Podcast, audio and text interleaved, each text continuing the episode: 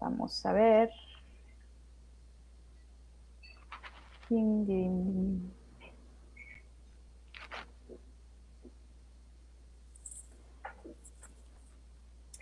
Hola, hola, ¿cómo estás? Bienvenido, bienvenida, bienvenide a una sesión más de terapia de corazón desde casa. Eh, hoy es miércoles, es que yo estoy hasta, no sé ni qué día es hoy, pero ya, ya vi que es miércoles. Estamos transmitiendo en vivo desde la hermosa ciudad de Cancún, en donde son las nueve de la noche, para que se ubiquen, que ya nos vamos a ir a dormir después de esta transmisión, porque señoras este, que se duermen temprano, porque mañana hay que madrugar para ir a la escuela, ¿verdad? Y 8 de la noche, centro del país, para que se ubiquen.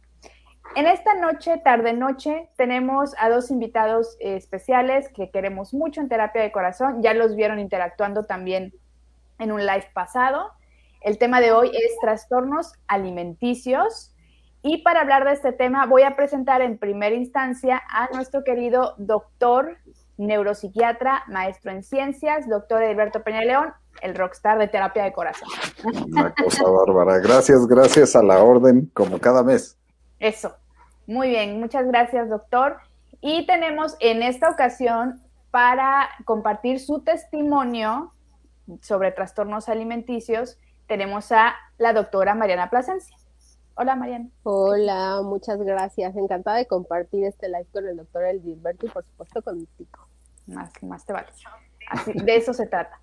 Entonces, eh, bueno, repetimos este tema, ya lo hemos tocado en algún momento, pero creo que siempre es importante pues darnos una, sin actualización, estar generando esta conciencia, seguir hablando de estos temas que son muy, muy importantes. Y pues nada, vamos a ahora sí que a dejarnos ir con este tema. Como dije al principio, Mariana va a estar más bien como testimonial y pues obviamente el doctor Edilberto nos va a ayudar con las dudas que puedan ir saliendo a lo largo de la transmisión. Tengo algunas que, me dejaron eh, a través de mensajes privados, también vamos a ir sobre esas. Pero bueno, como siempre empiezo con la pregunta eh, de qué es ¿no? el, tema que estamos hablando. Entonces, doctor Edilberto, ¿qué son los trastornos de la conducta alimentaria, trastornos alimenticios? ¿O cómo se les dice correctamente? Eh, bien, bien, bien, bien, trastornos de la conducta alimentaria. Y son todos aquellos en los que se pierde el control del impulso sobre el tema de la comida y lo relacionado incluso con la imagen corporal, con la generación de culpa y de ideas repetitivas relacionadas a, la comida y de conductas compensatorias. Todo ese universo abarca eh, los trastornos de la conducta alimentaria. De hecho, en las clasificaciones y en las últimas modificaciones de los manuales de psiquiatría, ya localizaron a este tipo de padecimientos muy cercano al trastorno obsesivo compulsivo por estas mismas características, por ideas repetitivas, ideas persistentes, ideas que a veces no responden a la argumentación lógica, que como base lo platicaremos un poquito más adelante, y que eh, me generan tal molestia, tal cantidad de ansiedad que tengo que recurrir a actos compensatorios. Por actos no tiene que ser algo donde yo mueva mis piernas o mueva mi cuerpo para hacerlo. Incluso actos compensatorios pueden ser ideas compensatorias, repeticiones compensatorias dentro de mi cabeza para poderme tranquilizar. Entonces, si se fijan, no solamente es tan sencillo como tener una mala relación con la comida o un mal control de mi manera de comer, sino todo lo que gira alrededor, que incluso es lo que puede definir los diferentes diagnósticos, que me va a encantar ya un poquito más adelante cuando tengamos que definir anorexia, bulimia, que, que la creencia popular es muy simple, como no comer y vomitar, es un poquito más complicado que eso, pero sí dejar claro que son relación, ideas y conductas compensatorias. Ok. Antes de dar paso a la doctora Mariana para que nos cuente en un resumen muy breve eh, cómo fue su, digamos, debut o inicio dentro de estos trastornos, la primera pregunta que me dejaron es si ocurre más en hombres y, o en mujeres. Las estadísticas son contundentes a favor del tema de las mujeres muy probablemente por una situación cultural donde eh, el estigma y la visualización de una imagen fija, de una imagen que tiene que ser reproducida, que no es la misma que tenemos ahorita, sino ha ido variando en los 50, en los 60, 70, 80, la imagen prototípica de la mujer se ha ido eh, modificando, pero con unos prototipos que son difíciles de alcanzar por la mayoría de los cuerpos femeninos. Y el tener esa, esa imagen enfrente de todos los demás, pues hace que la alimentación como un elemento de salud, como un elemento de lograr cierta componente, cierta simetría dentro del cuerpo, sea uno de los temas básicos hacia eso. Al ladito tenemos incluso las conductas de ejercicio, vigorexia, todos estos temas que van van de la mano, pero sí es mucho más frecuente en mujeres que en hombres, pero no privativo. Ojo, cada vez tenemos más hombres con problemas de alimentación. Ok, y para cerrar el tema de las estadísticas, eh, preguntan más si se da durante la adolescencia o en, en los adultos. Siempre el debut es muy cercano a los 15 años, ¿sí? Ya sea hacia abajo o algunos años hacia arriba, pero desde el inicio de la adolescencia y es donde se desata esta mala relación con mis hábitos alimenticios, con mi imagen corporal, con los pensamientos que genero sobre mis conductas y mi imagen corporal y sobre cómo lo voy regulando. Entonces, con mucho eh, es la edad de inicio por ahí, pero ojo, con edad de inicio a veces pensamos que son las únicas manifestaciones que tenemos. Y una idea que quiero ir sembrando desde ahorita en el auditorio es el hecho de que los padecimientos de la conducta alimentaria son padecimientos crónicos, no son situaciones que se curen. Ya ahora, ah, ok, bandera blanca, declaramos curado al paciente, nunca jamás va a tener ningún otro tema con la comida, fiu, ya la libramos. No, que por eso decía que se coloca cercanito de los trastornos obsesivo-compulsivos, porque igual los trastornos obsesivos compulsivos ya los tenemos tipificados como patologías crónicas. Entonces, no son cosas que se curen, son situaciones que se controlan y se mantienen bien con un tratamiento multidisciplinario, como lo detallaremos, pero que no se curan. Ok, muchas gracias.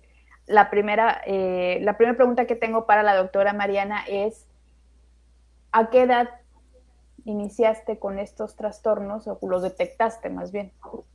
Bueno, no, porque no ah. detectaste, ¿verdad? Más bien empezaste con esto y eventualmente llegaste a un Si lo hubiera detectado.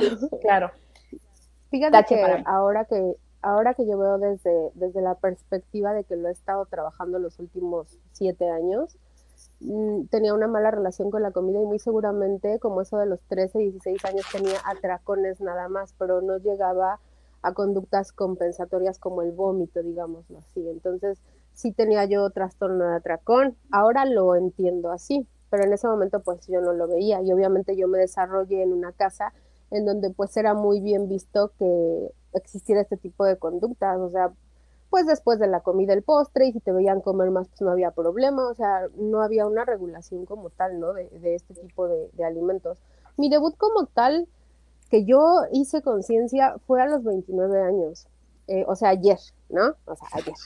Entonces, porque eh, yo me vi metida en una situación eh, de síndrome metabólico, hice apnea del sueño en el 2013, convulsioné tres veces, y esto ya lo he comentado antes, durante un periodo de una semana. Gracias a que estaba yo de guardia y en urgencias pudieron sacarme estas tres convulsiones por mi obesidad. Yo tenía una obesidad grado 3, pesaba alrededor de 150, 160 kilos aproximadamente.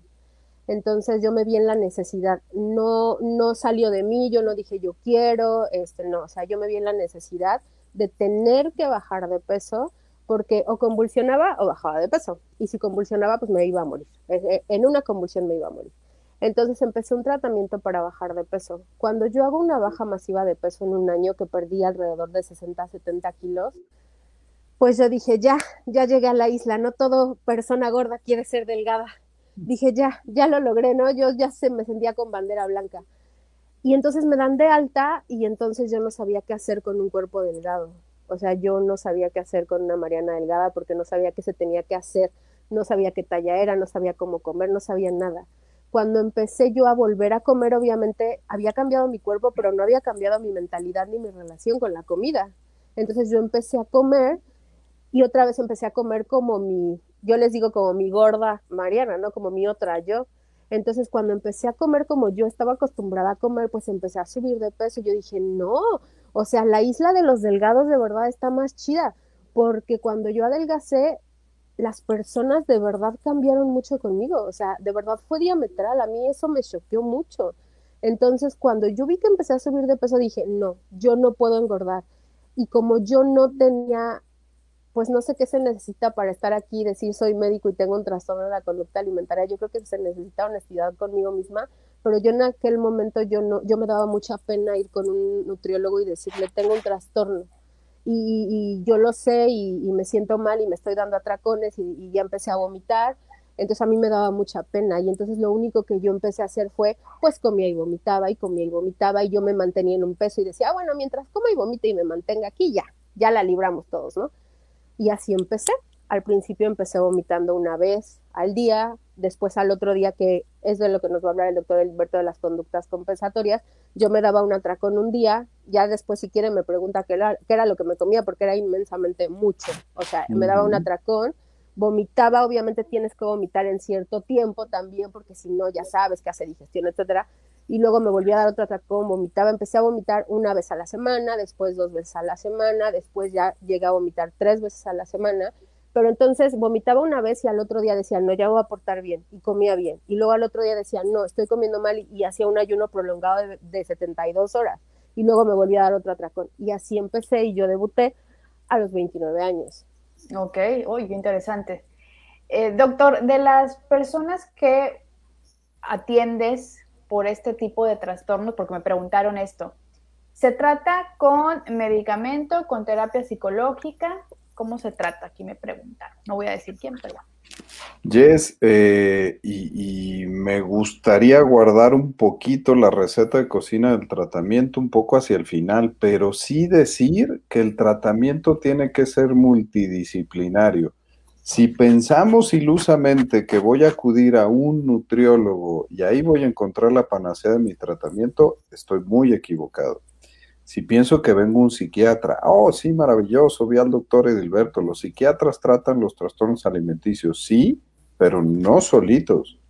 Los trastornos alimenticios tienen que ser llevados desde la neuroquímica cerebral, que eso nos toca a los psiquiatras, desde la psicoterapia adecuada, que siempre, siempre, siempre será de corte cognitivo-conductual, y desde el mantenimiento metabólico, porque las complicaciones secundarias que ahorita empezaba a perfilar Mariana acerca de cómo mi cuerpo puede sufrir con, varias de las conductas compensatorias, tiene que ser llevada por un profesional de la medicina interna, de la bariatría, de la nutrición clínica desde la medicina, porque eh, las complicaciones son muchas y si no ponemos atención, todo el tratamiento se va al traste. Entonces el tratamiento tiene que ser forzosamente multidisciplinario, nunca individual, nunca nadie me va a dar el 100% de todo. ¿eh? Ok, perfecto. Ahora, eh, ¿creen que es buen momento para pasar a los tipos de trastornos de la conducta alimentaria? Yo creo que sí, porque Mariana empezó a darnos conceptos y, de repente tendríamos que aclararlos un poquito. Tendríamos que hablar de tres principales. Hay variantes, pero tres principales. Uno es la famosa anorexia.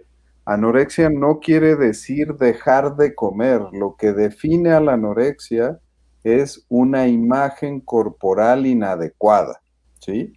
Y esto es lo chocante donde eh, a veces no lo podemos entender los que estamos alrededor como una persona se aprecia en el espejo y se aprecia físicamente de una manera que evidentemente los demás no lo vemos, pero ellos ven a su cuerpo tan alterado que entonces pueden tomar conductas compensatorias de dejar de comer o de vomitar. Ojo, las anoréxicas también pueden vomitar si el fondo es eh, un problema de imagen corporal.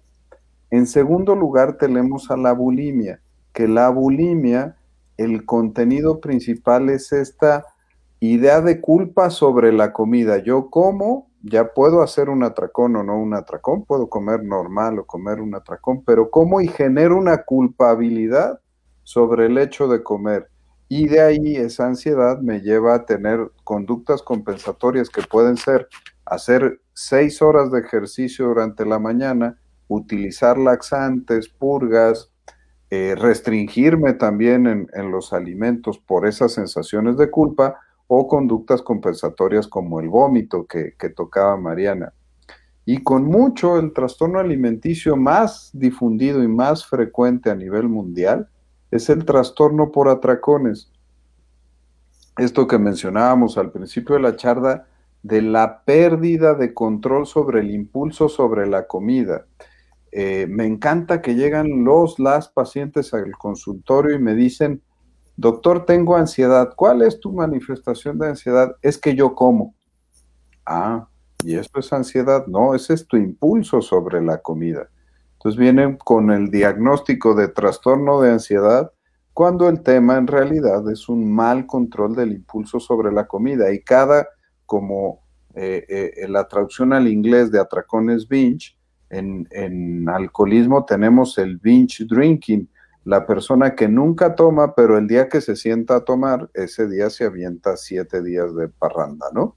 Igual es acá, es el atracón donde puedo llevarla más o menos, me ajusto a la dieta que me pone la nutrióloga y ¡pum! Empiezo con los atracones y pierdo ese control. Por eso yo creo una de las perlas que tenemos que regalarle al auditorio el día de hoy es el tema de desterrar la palabra dieta de nuestro vocabulario, porque dieta lleva el contexto restrictivo, castigador, de sacrificio, donde voy a alcanzar una meta maravillosa, esperada, como decía Mariana, llegué a la isla de los flacos, abandoné el mundo de los gordos, eh, y entonces ahora sí, como ya llegué, ¡fiu! ya me puedo relajar. En realidad tenemos que fomentar la cultura de una relación sana con la comida, donde la comida sea uno de los elementos con los cuales yo me sienta bien. Y ahí tenemos que irnos moviendo, pero respondiendo muy bien, los tres más más eh, clásicos y que tenemos que considerar son la anorexia, la bulimia y el trastorno por atracones. Ok, ahí vamos agarrando eh, carrerita y entendiéndolo. Ahora me gustaría hacer la pregunta a Mariana. De entre todas las cosas que influyeron en ti para tener esta estas conductas, obviamente pues sí, el tema emocional es fundamental, pero ¿qué fue lo que en tu mente fue haciendo clic, digamos, como para decir, el bajar de peso me va a dar una mejor vida? Además, digo, ya nos contaste el tema de salud que pues por, lógica va, pero ¿qué venías arrastrando? ¿Qué detectaste una vez que ya trabajaste toda esta parte eh, en terapia, etcétera? ¿Qué detectaste que te llevó a caer en estos trastornos? Pues realmente lo que yo he trabajado que me, me llevó a caer en ese trastorno fue el haber bajado tanto de peso sin un acompañamiento psicológico. Eh, el hecho de cambiar tanto mi cuerpo y tanto mi estructura eh, física en tan corto tiempo, yo me acuerdo que un día me levanté y me vi en el espejo y literal fue así de, no, esta no soy yo, esa no soy yo. Y fue la primera vez que pedí consulta con el psiquiatra. Dije, no, no soy yo, es que no me siento yo, no soy yo, no soy yo. O sea, mi, mi físico cambió tanto que entonces esa fue una parte de las que detonó, porque aparte de que cambió mucho, la gente de verdad me trataba muy diferente. Era muy marcado el cómo trataban a la Mariana con obesidad, al cómo trataban a la Mariana que tenía un cuerpo, una estructura que estaba en el perfil, que encajaba en el perfil, y entonces creo que eso fue lo que más me choqueó en ese momento, porque yo, mi única meta en ese momento era permanecer delgada.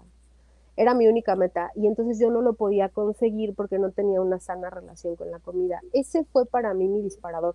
Yo antes de bajar de peso no me preguntaba nada de esto. Obviamente ahorita en terapia ya he, trabajado el hecho de que pues la cultura alimentaria, mi mala relación con la comida desde chica, obviamente la ansiedad que yo cargaba desde muy pequeña, ajá, derivaba en estos trastornos de conducta o en esos trastornos por atracón en aquel momento. Pero eso fue mi disparador en mi persona.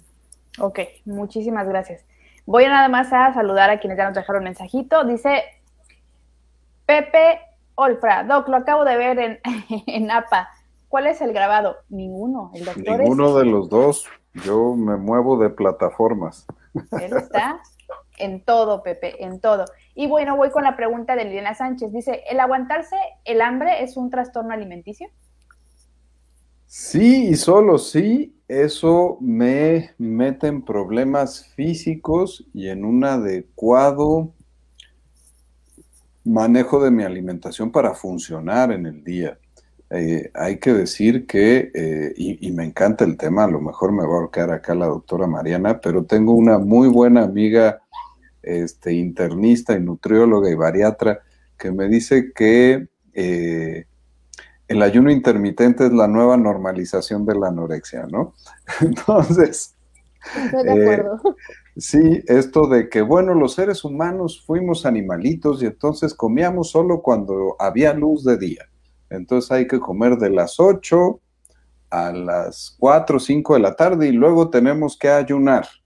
Este, no, la realidad es que ojalá siguiéramos en la época de las cavernas porque entonces funcionaríamos nada más esas horas, pero los seres humanos no funcionamos esas horas, funcionamos más horas y el alimento es parte de la gasolina que necesitamos para estar funcionando. Por eso la estructura más sana alrededor de una dieta tiene que ver con tres comidas principales, algunas colaciones y cómo podemos dividirlas y jugar con todos esos factores. Por eso el aguantarse el hambre, si, me, si reúne todos estos requisitos, pues sí pudiera ser un trastorno alimenticio. Ok. Este, saludos a mi Tony que nos está viendo. Lo del ayuno intermitente, cof, cof, cof, cof. Exacto, Tony. Pero bueno, vamos con, con otra pregunta y aquí tengo bueno, voy a leer primero la que nos puso aquí.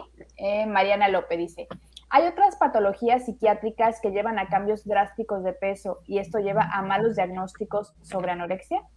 ¿Cómo estás tranquila con tu diagnóstico? Sí, y, y me gusta la pregunta porque da pie a decir que en muchas otras patologías de la psiquiatría, la conducta sobre la alimentación es una modificación igual que el resto de las conductas. Sería como decir que todos los que tienen enojo van a tener un trastorno del control de la ira y que requieren un tratamiento. Entonces, pues yo por depresión puedo dejar de comer o comer de más. En una fase maníaca de un trastorno bipolar puedo darme unos tremendos atracones. Eh, si yo tengo un problema de consumo de sustancias, algunas me van a quitar el hambre y otras, ahora las gotitas de CBD y los monchis nocturnos me encantan porque los pacientes echan sus gotitas para dormir muy a gusto y luego se levantan a vaciar el refrigerador. Entonces me, encanta el tema. Eh, sí, sí, otras patologías psiquiátricas van a tener dentro de sus manifestaciones y el mundo de sus manifestaciones a una manifestación en la comida y eso puede dar diagnósticos erróneos si solo nos fijamos en ese único síntoma. Como bien menciona Mariana, el diagnóstico es integral, tenemos que hacer una buena historia clínica, estudiar bien el caso y así ver si nos enfrentamos a un trastorno de la conducta alimentaria o más cosas. Ok, muchas gracias. Entonces, a lo mejor por ahí se va a responder también la siguiente pregunta, pero la voy a, la voy a hacer de todas formas. Aquí me preguntaban sobre los atracones. Para que el decir que nos dimos un atracón, ¿a qué nos referimos con atracón y cuántas veces a la semana? Mariana, esa te la dejo a ti. Bueno, pues un atracón puede ser desde, bueno, desde nuestra perspectiva realmente puede ser una comida normal y tú sientas que te estás dando un atracón, ajá, y también puede ser cuando realmente excedes la cantidad de comida, ¿no? En un periodo de tiempo y en un lapso de tiempo, ¿no? En este caso, por ejemplo, un atracón que yo me llegué a dar, yo iba y compraba literal en el Oxxo dos pizzas de las chiquitas, compraba un Starbucks chiquito, o sea, de esos cafés, compraba unos doritos, unas donas, y compraba un, este, creo que dos chocolates, algo así, y una paleta de hielo, era esencial la paleta de hielo. Y eso me lo comí en un periodo de tiempo, ajá, y en ese periodo de tiempo, pues es cuando eh, estaba el atracón, ¿no? ¿Cuántas veces a la semana? Pues mira, generalmente las personas no hay definición, o sea, si te das un atracón a la semana, pues es un atracón, o sea, ya es un trastorno por atracón. O sea, pero sí, la realidad es que puedes empezar con una vez a la semana y entonces esta conducta va aumentando, va aumentando, va aumentando. En este caso, en mi particular caso, yo terminé por, ah, yo creo que de los siete días, cuatro tenía tracones y los demás tenía conductas compensatorias, pero con una sola vez que lo hagamos a la semana y esa es la definición de atracón, ¿no? ¿Y por qué lo digo que puede ser con una comida normal? Bueno, porque como bien lo dijo el doctor Edilberto, o sea, entre la anorexia, la bulimia y el trastorno por atracón, a lo mejor ya para una persona comerse una hamburguesa, un refresco y unas papas, por ejemplo, ya puede ser demasiado, entonces para esa persona se está dando un atracón. Sí, es la pérdida del control voluntario sobre lo que estoy comiendo. No importa el número. Y fíjese que, perdón, que lo interrumpa. Eso que dijo que la pérdida del control es muy importante que sí lo mencione porque sí yo sentía de verdad, me sentía como una adicta cuando iba al Oxxo y tenía sudoración hasta de lo que estaba escogiendo para comer y no me lo comía ni con gusto me lo comía con culpa, me lo comía rapidísimo, ajá, o sea, ni disfrutaba nada de lo que me comía, pero tenía demasiada ansiedad. Era como si algo dentro de mí me dijera, ven, hazlo, y luego ven, vomita. O sea, es algo más fuerte, ¿sabes? Es un sentimiento, una percepción más fuerte y, y de verdad pierdes el control sobre lo que estás comiendo. Y es que sabes, Nancy, y creo que esta es una perlototota, e, esto que eh, es muy importante decirle a la gente que no sirve de nada hacerle ver la realidad a alguien que está pasando por un trastorno en la conducta alimentaria. Porque de repente, y, forzado a veces por programas de tele donde se hacen intervenciones, creemos que si sentamos a alguien enfrente de una báscula y le decimos, mira, mides tanto y la fórmula del índice de masa corporal, eso demuestra que tienes un trastorno en la conducta alimentaria tienes más de tres meses de no reglar porque no tienes la grasa suficiente para poder producir estrógenos. Eso demuestra un trastorno de la conducta alimentaria. Te escuché y te conté el número de veces que vomitaste. La realidad, oye, estás viendo en el espejo. Yo, yo te veo muy flaca y tú te ves gorda. Si yo te digo que te veo flaca, no te voy a, que te veo flaca, no te estoy ayudando. En realidad, así no se trata. No se trata contando las calorías de los atracones. Las personas que sufren un trastorno de la conducta alimentaria no están hablando de la lógica y de la realidad, están hablando desde cómo ellos interpretan estas ideas, estas conductas, estas relaciones con su cuerpo y con la comida. Ok. Dentro de las preguntas que, em, bueno, situaciones que me pusieron aquí en, en privado, dice, eh, cuando me siento muy nerviosa, me da por comer mucho. Luego me siento con culpa. No he llegado a vomitar, pero quiero saber si eso es un trastorno de la conducta alimentaria. Mm, sí, ¿no? Eh, hay que decir que el alimento, sobre todo el rico en carbohidratos, vaya ataca algunos núcleos del cerebro que tienen que ver con el control de la ansiedad una de las satisfacciones más fáciles que tenemos a la mano es la satisfacción oral. Por eso podemos calmar a los bebés con un chupete o hasta poniéndoles el dedo cerquita de la boca, ya se pueden tranquilizar un poquito porque todo el movimiento de nuestra boca ay, genera sensación placentera y eso va para ayudarme en contra de, la ansiedad y de los malestares.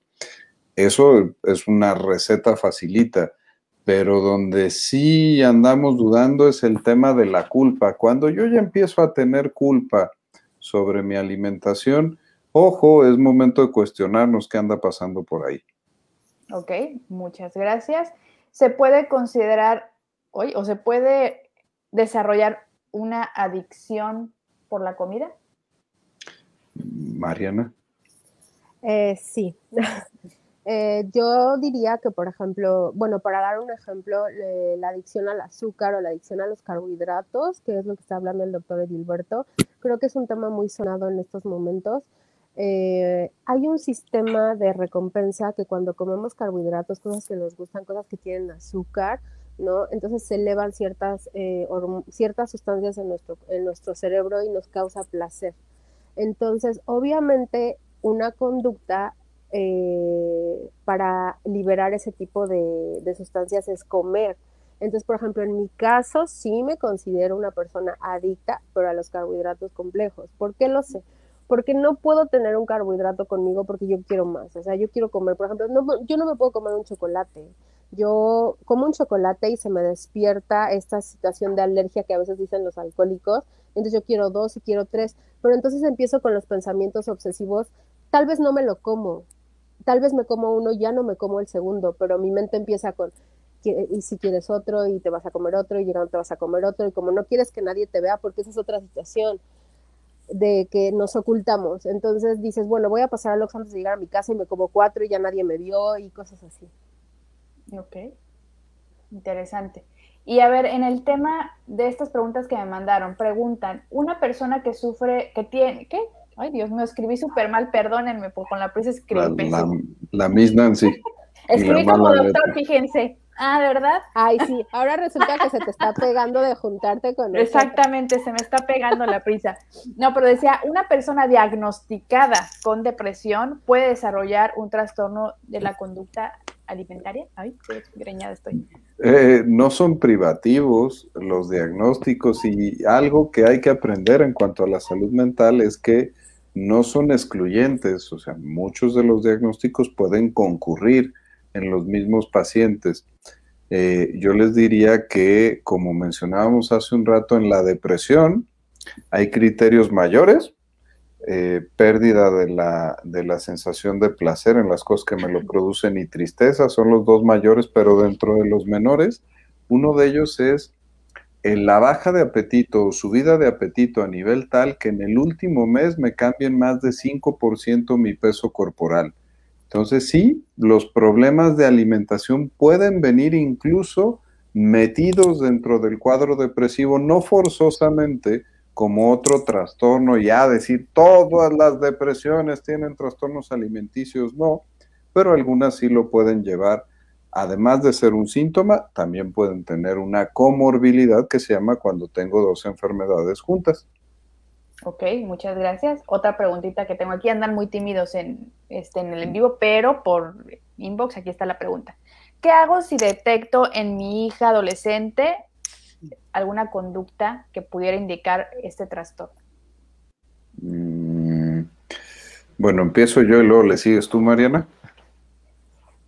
Sí, eh, mencionábamos que es la edad de inicio. Cuesta mucho morderse el rebozo para saber cómo actuar y una de las preguntas más frecuentes que tengo antes de tener al paciente es, ¿cómo le hacemos, doctor? Simplemente diciéndolo, ¿no? Eh, créanme que se baja mucho la tensión alrededor de esto. Como bien mencionábamos, los pacientes, las pacientes no consideran que tienen un problema, pero sí saben que algo está mal a lo mejor no como una enfermedad, pero saben que algo no está fluyendo bien. Y el simple hecho de que alguien que me quiera y que sobre el constructo de que busca mi bienestar, me menciona que está preocupado por mí, que no, le, que no se siente a gusto con cómo está cambiando mi cuerpo, cómo estoy modificando mi relación con la comida, eso da la suficiente apertura para que con empatía y acompañamiento podamos ir a hacer una evaluación como lo hacemos en otras áreas de la salud. Entonces, el mensaje para este probable padre de un adolescente que anda viendo estos problemas es, no lo hagamos más complicado de lo que ya es.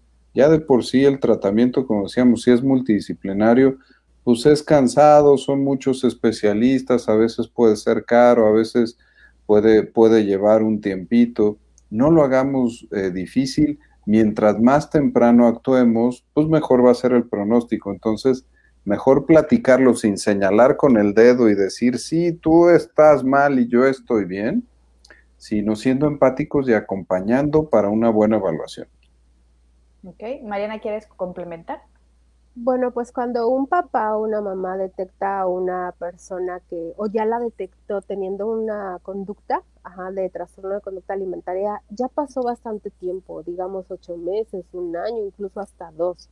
Porque eh, la realidad de las cosas es que al principio nos ocultamos y de verdad somos muy buenos para ocultarnos, ¿no? Y ojo con los papás. Yo por eso quería estar en este live para que desde, desde la empatía, obviamente, poder transmitir mi experiencia y también eh, decir que ah, debemos de ser empáticos, sobre todo con los adolescentes. No tiene mucho que ver el cómo te acercas, ¿no? El cómo, el cómo se lo vas a decir. Eh, pero generalmente cuando lo descubres ya tienen un año, un año, ocho meses, etcétera, etcétera. A mí nunca me descubrieron porque yo no tenía esa conducta. Para toda mi familia esa conducta era normal, pero sí me descubrieron después y nadie dijo nada. Una vez me encontraron vomitando en el baño y nadie dijo nada. O sea, y yo supe esconder las cosas. Entonces, lo que yo haría, obviamente como persona cercana, sería con empatía eh, decirle que realmente me importa, que estoy viendo que probablemente las cosas no están bien y tomar acción de una manera multidisciplinaria. Porque si son adolescentes y tú te acercas con ellos con agresión, pues obviamente se van a cerrar, ¿no? Y, ajá, y, y se van a cerrar tanto que no te van a querer decir las cosas, y da pena, de verdad da pena. Eh, uno se siente muy culpable y le da mucha pena. A veces mi mamá cuando me escucha hablar de estos temas me dice, es que cómo le andas diciendo a todo el mundo lo que te pasó. Y le digo, es que es bueno porque hay muchos médicos que tienen este problema y no salen a la luz porque, ay, ¿cómo? Yo soy el médico fulanito de tal y tengo este problema. ¿Cómo lo vas a ver el mundo? Es lo mismo que pasa con los adolescentes. Les da pena, nos da pena, nos sentimos apenados y culpables de lo que realmente, por eso dice el doctor Edilberto, sabemos que estamos mal, porque si no lo supiéramos, no nos, más bien si lo supiéramos, no nos esconderíamos y nos escondemos. Entonces nos sentimos culpables y ya bastante mal como para recibir este juicio, ¿no? Sí, con los papás caemos mucho en esta cosa fácil de decir, híjole, no entiendo, es como una adicción, pues si, eh, él es adicto al alcohol por güey y por tonto, porque si no quisiera ser adicto, pues no tomaría. No tomaría. Sí, ya se acabó santo remedio, ¿no? No existen los trastornos alimenticios. Yo voy a ayudarle a mi hija, me voy a sentar a comer con ella y entonces voy a asegurarme que coma lo que yo quiero. Y además soy muy listo, doctor, porque me paro afuera del baño y estoy ahí vigilando para ver que no vomite. Y pues la realidad es que las personas que tienen estos padecimientos nos dan la vuelta a todas estas soluciones sencillas. Entonces, digo, lo hago de forma gráfica y cómica, pero es un poquito más serio que esto, solo para decirle a los papás que, que no lo van a solucionar facilito, que no lo van a solucionar con buenas intenciones, que hay que abrirlo empáticamente y hay que ir con los especialistas, para eso están, y si le siguen dando vueltas, nada más se van a tardar más y va a ser más difícil. Sí. Ay, otra cosa, por favor, si su adolescente o su persona que tienen cerca que tiene un trastorno les dice, no, te lo prometo que no lo voy a volver a hacer, ya esto se terminó, ay, por favor, tampoco le crean. De verdad ayúdenlo, porque eso no se termina y nada más es una bola de nieve que de verdad va creciendo. Yes.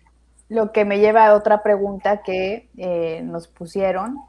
esta la acaban de poner eh, en privado. ¿Cómo le digo a mi mamá que mi hermana se provoca el vómito? Mm, siempre existen estas bonitas lealtades y traiciones, ¿no? Si yo le digo a mi mamá, entonces mi hermana nunca jamás me va a hablar en la vida y no voy a ser dama en su boda. Este, no.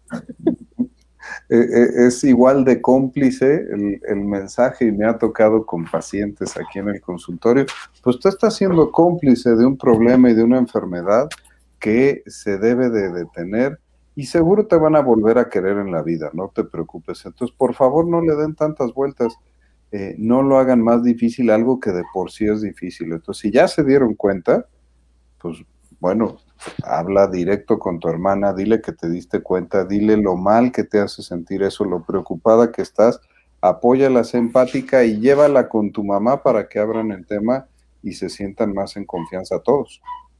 Mariana, ¿tú qué le aconsejarías? Yo le diría que hable con su hermana y que le diga que, que pues ya la cachó, ¿no? O sea, literal, las palabras como son, ¿sabes qué, hermana? Ya me di cuenta que estás haciendo esto y yo ya sé que esto es una bola de nieve, entonces pues no puedo guardar este tipo de secretos porque en realidad pues hay cosas, hay como dice el doctor, no hay lealtades que, y sí te va a volver a querer, pero tienes que hablar con ella, porque a mí me pasó así tal tienes que hablar con ella, acercarte y decirle pues eres mi hermana, yo te quiero, yo te amo, porque es así, porque lo dices preocupada y ella te va a decir, no, por favor, no le digas nada a mi mamá, yo te prometo que no me voy a volver a hacer y yo te voy a, yo voy a estar en contacto contigo y tú vas a ver cómo yo voy a comer, pero no es cierto, no lo va a hacer. Entonces abre esa plática empática con ella y llévala con los adultos, con tu mamá y hay que ir con los especialistas. Eso es, lo que yo, eso es lo que hicieron conmigo, eso es lo que haría. Qué, bueno, ¿no? También es que eso habla finalmente de, de este, de amor, ¿no? Desde, desde hacer las cosas con empatía y con amor, yo creo que se marca la diferencia, porque entiendo esta parte de si como adulto te acercas a un adolescente eh, ya en, en, este tema de la autoridad y de la prohibición, pues menos van a solucionar nada, porque obviamente el tema emocional que está atravesando la persona, en este caso estamos hablando de adolescentes, pero bueno, cualquier persona que está pues sufriendo de ese trastorno, pues no es fácil, ¿no? Entonces realmente hay que trabajar mucho el tema emocional, ¿verdad?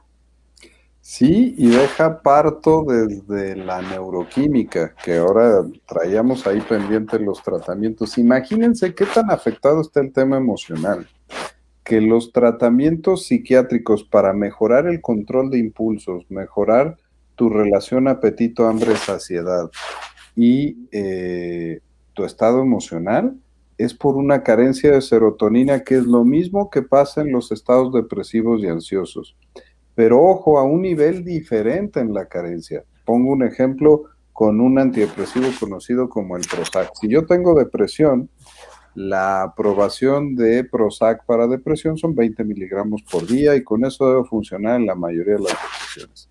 Pero si yo tengo una anorexia o tengo una bulimia nervosa y requiero tratamiento para esto con Prozac, la dosis recomendada tiene que ir a partir de 40 o 60 miligramos por día no porque esté yo dos o tres veces más grave, sino porque la carencia serotoninérgica y en tantas áreas que tienen que ver con la serotonina, apetito, hambre, saciedad, sueño, control de impulsos, estabilidad emocional, todas esas áreas están afectadas, requiere de ese nivel de recuperación bioquímica para empezar a dar resultados en el área farmacológica.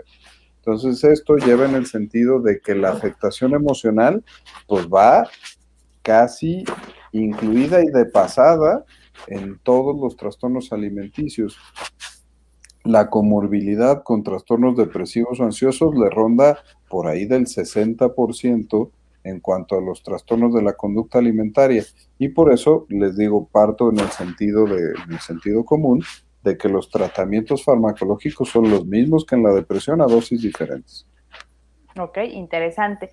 La última pregunta que tengo aquí en, privado dice, ¿se puede morir de esto? Mm, Mariana. Sí. Los trastornos de la conducta alimentaria son crónicos, progresivos y mortales. Eso quiere decir que por crónicos nunca se quita. Y este mensaje va para todos los familiares y para las personas que están en recuperación como yo. O sea, un trastorno de la conducta alimentaria no se quita. El tratamiento multidisciplinario lo que hace es que nos ayuda a tener herramientas para poder controlar el tipo de impulsos, para mejorar nuestra relación con la comida, para no tener esta dismorfia corporal, o sea, lo que yo veo en el espejo, y obviamente para mejorar en estos sentidos. Entonces es crónica, es progresiva, porque, porque si yo no lo trato, entonces yo voy a empezar con conductas una vez a la semana, dos veces a la semana, tres veces a la semana, después ya es toda la semana, Después ya tenemos el típico perfil que todo mundo imagina, ¿no? De la persona súper delgadita y todo. Entonces, de que, obviamente ya no come, le tienen que pasar muchas este, soluciones, a lo mejor sondas, etcétera, etcétera. Y después es mortal, pues porque sí, puedes llegar a morir de un trastorno de la conducta alimentaria. Claro que puedes llegar a morir de un trastorno. Por eso decíamos hace ratito el tratamiento multidisciplinario, porque pues ahora decía yo del Prozac, ah, sí, el doctor Edilberto dijo que hay que dar 40, 60 miligramos, ahí está la receta de cocina. No, si no tengo una buena alianza con un internista, con un bariatra, con una nutrióloga que esté vigilante de los niveles metabólicos y además de las complicaciones, porque las gastritis, las pérdidas de placas dentales, del esmalte dental, el reflujo, las alteraciones del epitelio del esófago, las alteraciones del movimiento intestinal, con estos bandazos que estoy teniendo en mi alimentación, mi intestino nada más deja de funcionar y no funciona de forma adecuada, mis músculos les faltan eh, minerales para poderse mover de forma adecuada y entonces dejan de funcionar en la forma adecuada. todas estas cosas se van afectando y requieren tratamientos específicos y la sanación a través de mi manejo con la comida, que eso es la terapia cognitivo-conductual, en el aquí y en el ahora, estar entendiendo cuáles son mis fases, fase 1, fase 2, fase 3, para sanar mi relación con la comida, poderme exponer progresivamente conforme a mis mejorías, a patrones alimenticios diferentes, todo eso va pegadito y va junto, no se puede hacer de forma solita porque entonces entendimos mal todo este concepto y no estamos siendo efectivos en estas patologías. Ok. Eh, ¿Qué le va pasando al cuerpo después de, digo, no sé de cuánto tiempo de estar eh, llevando a cabo ya sea el tema de, vomitar o de no comer, en cuánto tiempo el cuerpo se empieza a deteriorar y cuáles serían a lo mejor los primeros signos de, alarma que podríamos empezar a detectar. E, ese te toca a ti, Mariela, que esas... Para cuando ya tenemos este, bueno, quiero decir que varía, depende del metabolismo de la persona, ¿no? Obviamente va a variar de persona a persona, pero cuando nosotros ya tenemos síntomas es porque ya tenemos muchos años eh, teniendo esta conducta alimentaria, ¿no? por ejemplo, en mi caso, después de cuatro años, este, tuve caída de cuatro piezas dentales. Por eso tengo todo esto de, los brackets. Obviamente, eh, los primeros síntomas tú no los vas a ver, las personas externas no los van a ver, que son el reflujo, que son este, obviamente la inflamación en el estómago, obviamente aftas, te salen aftas, ¿no? O sea, por comer por vomitar y todo te salen naftas, tienes mucha tos, eso sí puede ser como que un signo que alguien puede notar, porque el reflujo te da mucha tos, o sea, el vomitar te da, te da mucha tos. Pero esos primeros signos que hay, solo los sientes tú, o sea, porque tienes acidez, pero ya sabes por qué es, te duele la garganta, pero ya sabes por qué es, cuando los demás, cuando las demás personas ya se empiezan a dar cuenta de que estás bajando de peso, pero de una manera que obviamente no se ve normal, porque obviamente es consumo de músculo, pues ya estamos hablando de una persona que lleva mucho tiempo vomitando. Cuando yo perdí mi cuarta pieza dental, o sea, nadie se había dado cuenta porque eran este, posteriores. Cuando yo perdí mi cuarta pieza dental dije, algo no está bien. Y yo ya era médico, yo estaba abordando pacientes, o sea, estamos hablando de que tenía yo 29 años, ¿no? Entonces, cuando perdí la cuarta pieza dental, dije, oh my God, creo que esto no está bien, pero obviamente tuve reflujo y obviamente tuve otra serie de síntomas. La pérdida de la regla es otro síntoma y también puede ocurrir o tempranamente, pero también puede ocurrir después de un año, después de año y medio, hasta después de dos años. Depende qué tanta reserva tenga tu cuerpo y qué tanto pueda compensarte metabólicamente hablando pero los, o sea, los principales síntomas de inicio nada más los sentimos nosotros. Y si obviamente es una persona que no está vigilada, por ejemplo, si tiene 14 años y pues la mamá le deja ahí las toallas, por ejemplo, y bueno, no está fijándose si está arreglando, o ella va a usar toallas, o, va, o no, pues estoy usando pones y cosas así, entonces no se dan cuenta. Entonces también la falta de regla es otra, es otro síntoma. Ok, pero bueno, aquí lo, pues lo delicado al final de cuentas es que esos síntomas, pues es lo que uno mismo va detectando, pero no se ve tanto hacia afuera. Entonces, sí, sí es importante estar alertas y bueno, yo creo que aún más de los niños y de los adolescentes, ¿no? Que, los, que son los más susceptibles a nivel emocional a dejarse influenciar por las imágenes de cuerpos perfectos que nos presentan. Sabes, y lo decía Mariana, y conviene decirlo, quitar el estigma de que anorexia y bulimia eh, o trastornos de la conducta alimentaria son esos pacientes con los bracitos flaquitos y que están a punto de morir en una clínica. No, la gran masa de pacientes se ven como todos nosotros. Ah, ok, eso es importante. Porque inclusive recuerdo que estuvo muy de moda hace unos cuatro o cinco años una película eh, To the Bone, creo que se llama. Hasta los huesos se llama. Sí, hasta los huesos. Y Keanu Reeves. Con el papacito de Keanu Reeves, doctor. Y la hija de, de Collins, ay, la de, ¿De Evelyn Paris. Ajá. Ah, no sé, si era la hija. De... Ah. Ah, yo muy bien. Bueno, está muy buena, pero en esa película sí se hacía mucho eh, hincapié precisamente eh, que, digo, además de que esta actriz es muy flaquita, obviamente lo llevaron al extremo, y sí es cierto, no, había caído en cuenta de que tenemos esta idea de que una persona con anorexia es precisamente alguien que está, pero así flaquitititita, Y pues sí, digo, no quiere decir que no, ¿verdad? No es normal estar en ese extremo. O, la bulímica es la gordita, o el de trastornos con atracones es el gordote. ¿no? Tampoco. Oye, o también otra cosa, tenemos la idea de que los trastornos de la conducta en el, en el paciente, la conducta es porque quiere ser delgado. Y no, no es así. O sea, una, una persona no tiene un trastorno de la conducta porque quiere ser delgado es porque tienes una mala percepción de ti misma, porque no aceptas tu cuerpo, ajá, porque tienes una mala relación con la comida.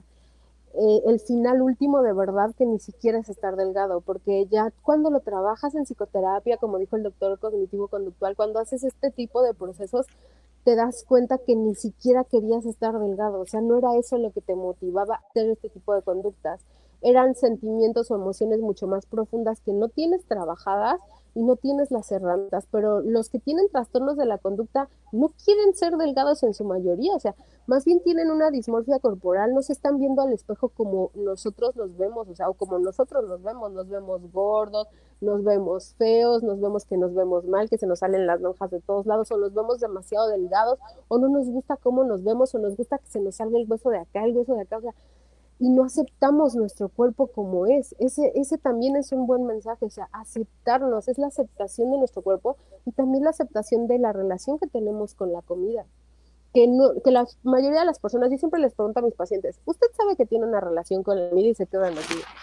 Pues sí, si tienes una mala relación con la comida, puedes tener una mala relación con la comida, una buena relación con la comida, puede no existir la relación que tienes con la comida, porque una persona que no tiene un TCA, pero desayuna café, café, café, café, café, café, y come hasta las 5 o 6 de la tarde algo porque tiene mucho trabajo, pues obviamente tampoco está teniendo una buena relación con la comida.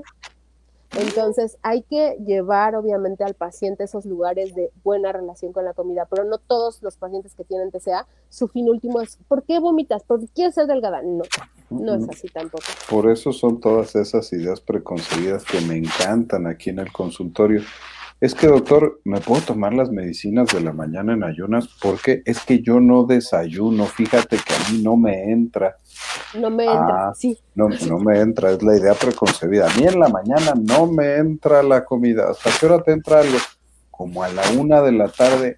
Ay, ¿a qué hora cenas? Pues como nueve de la noche. ¿Ya te diste cuenta cuántas horas pasas en ayuno? Si quieres funcionar intelectualmente bien para tu clase de 8 de la mañana, ándele, mijo, vaya con la Miss Nancy que le ponga 6 de calificación. Pero que 6, Entonces, todas estas ideas preconcebidas, hablando de temas más bajitos que los trastornos de la conducta alimentaria, las ideas preconcebidas sobre la comida son súper difundidas y, maravillosas, ¿eh? Sí, la verdad es que por ahí platicaba con una amiga alguna vez que la comida en realidad no te hace daño, lo que te hace daño es la cantidad que comes o que dejas de comer, ¿no? Todo hay que llevarlo de una manera equilibrada.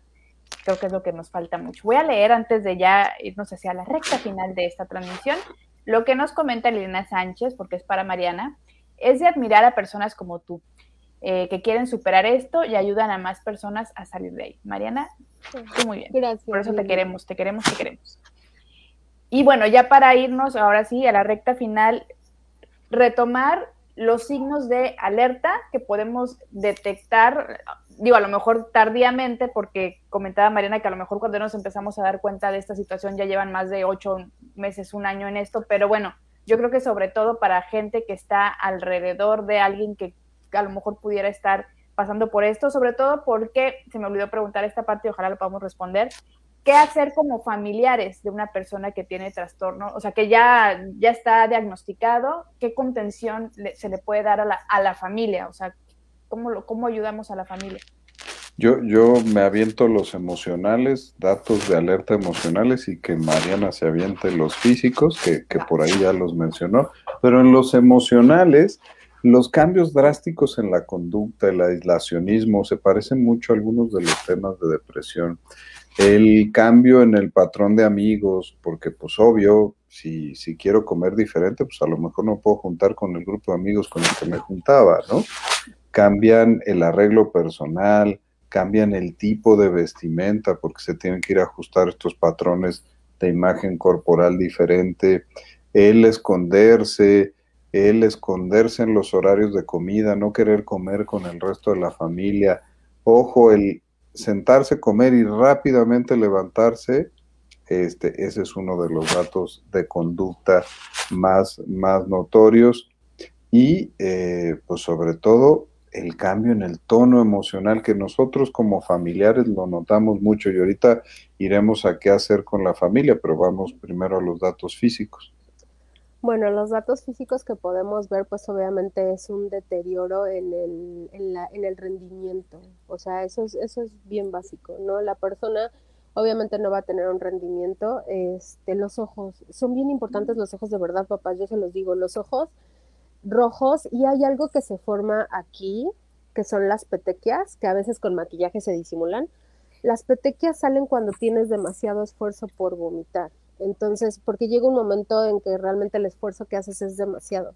Entonces te salen puntos rojos en estas zonas y eso es fácilmente detectable cuando tú obviamente miras a tu adolescente, ¿no? Porque hay personas que no se sientan a la mesa juntas. Ese es otro tip bien importante. Siéntese a comer con su adolescente, de verdad. Tengan ese tiempo de comida, ese timing.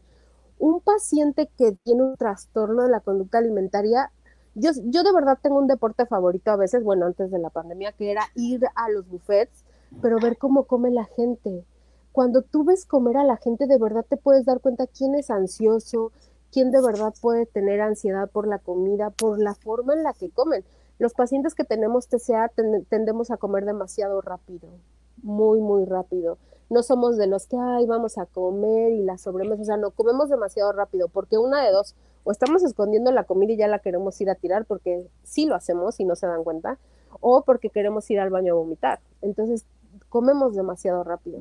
Entonces, si tú estás sentado a la mesa comiendo con tu adolescente, o sea, pues cómo te vas a dar cuenta, ¿no?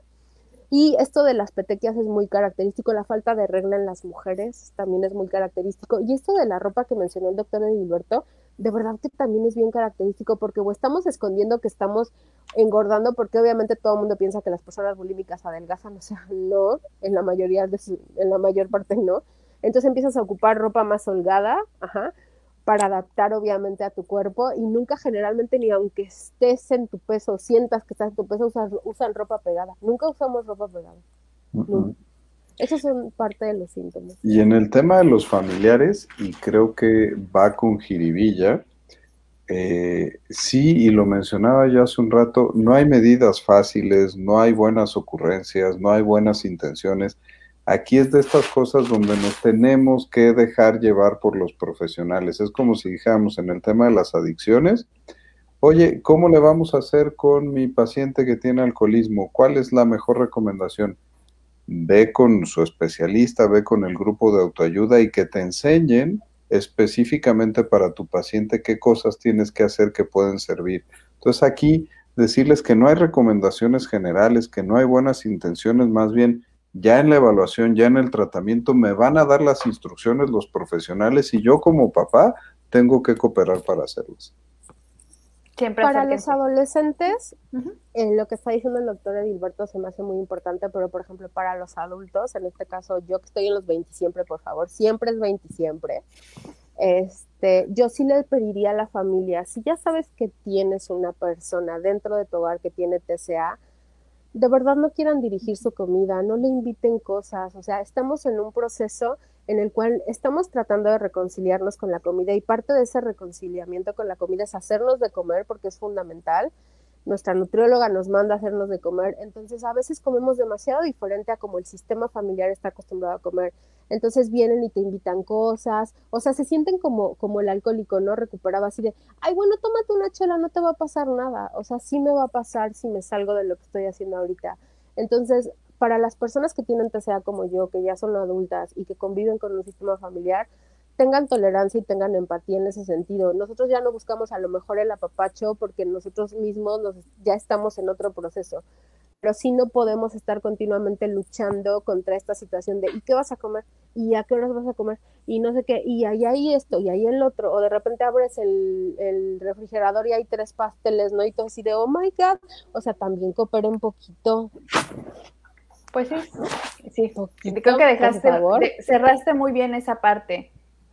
Sí, pues sí, porque al final, pues no sabemos, ¿no? Como familiares o como gente cercana, alguien que tiene alguno de estos trastornos, no sabemos hacia dónde irnos. Por eso la recomendación también del doctor Edilberto es muy, muy importante. Acérquense a los especialistas y tomen las recomendaciones eh, pues que, se le, que le den los especialistas, porque no, digo, no es sencillo para empezar a aceptar este problema en familia o en el entorno cercano a la persona que tiene este trastorno. Pero más complicado va a ser si andamos googleando cómo hacerle, ¿no? Pues no, pues acérquense a los especialistas. No, eh, en otras patologías siempre favorezco yo el uso del sentido común. Aquí sí, no usen el sentido común, no usen las buenas intenciones. Hagan lo que les dice el especialista de su, de su familiar. Sí, porque bueno, como ya escuchamos a lo largo de esta muy valiosa plática, este testimonio de, Mariana también, y pues también de alguna forma el testimonio del doctor, pues como especialista también en, trastornos de este estilo, todo lo que va ocurriendo a lo largo de el proceso emocional de una persona con un trastorno de la conducta alimentaria, no es sencillo, no se pasa de un día para otro, no es nada más yendo al nutrólogo, no es nada más el psicólogo, se tiene que hacer eh, toda esta parte de integrar a diferentes especialistas para, pues, de alguna manera sacar adelante a esta persona, pero también ya para dejar esto claro, un trastorno en la conducta alimentaria es para toda la vida. Sí, y es una enfermedad, no es una maña es algo que debuta, que es crónico, que ahí está, que hay que darle mantenimiento y no es de conducta, de carácter, no es algo, no es debilidad de forma no de, es de Berrinche, no es nada de eso. Es una enfermedad.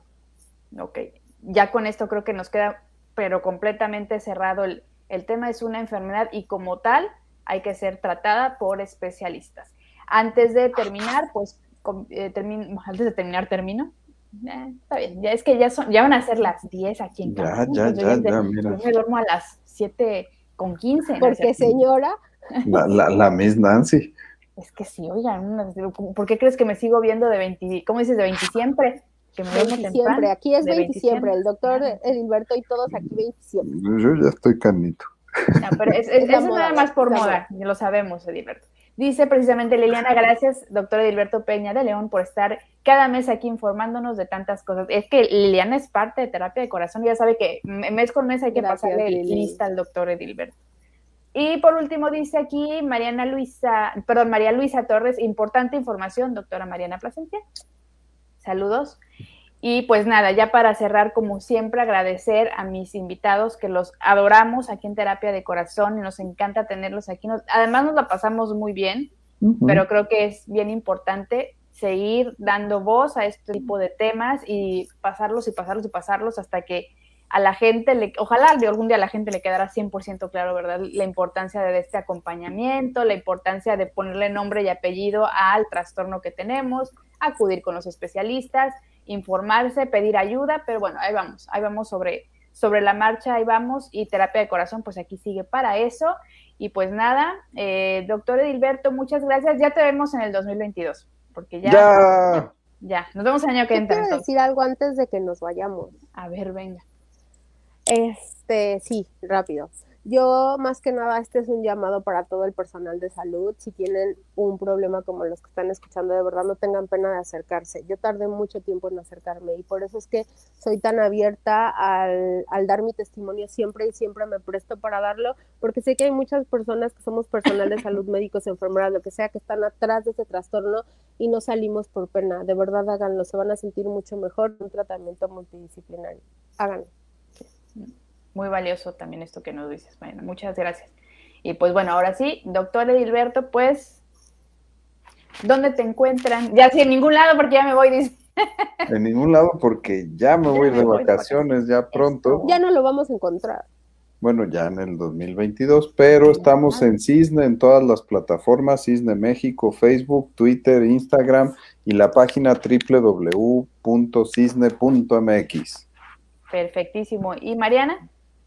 A través de terapia de corazón, por supuesto, a través de Despiertas TV y de mis redes sociales, que es Reprogramate en Salud, que realmente toda la información que doy es de los que sea.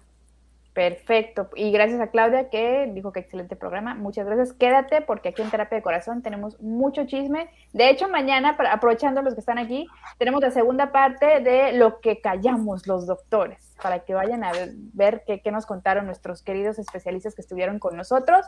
Y pues nada, muchas gracias. Seguimos aquí en Terapia de Corazón, pa'lante. Doctor Heriberto, pues que tengas bonitas vacaciones y de todos modos ahí estaremos pendientes de tus redes a ver qué andas haciendo y pues nos vemos en, enero, ¿eh? De una vez va apartando un miércoles de enero para terapia de corazón. Órale. Ya, amarradito. Gracias, buenas noches. Bye, bye. Bye. Hasta luego.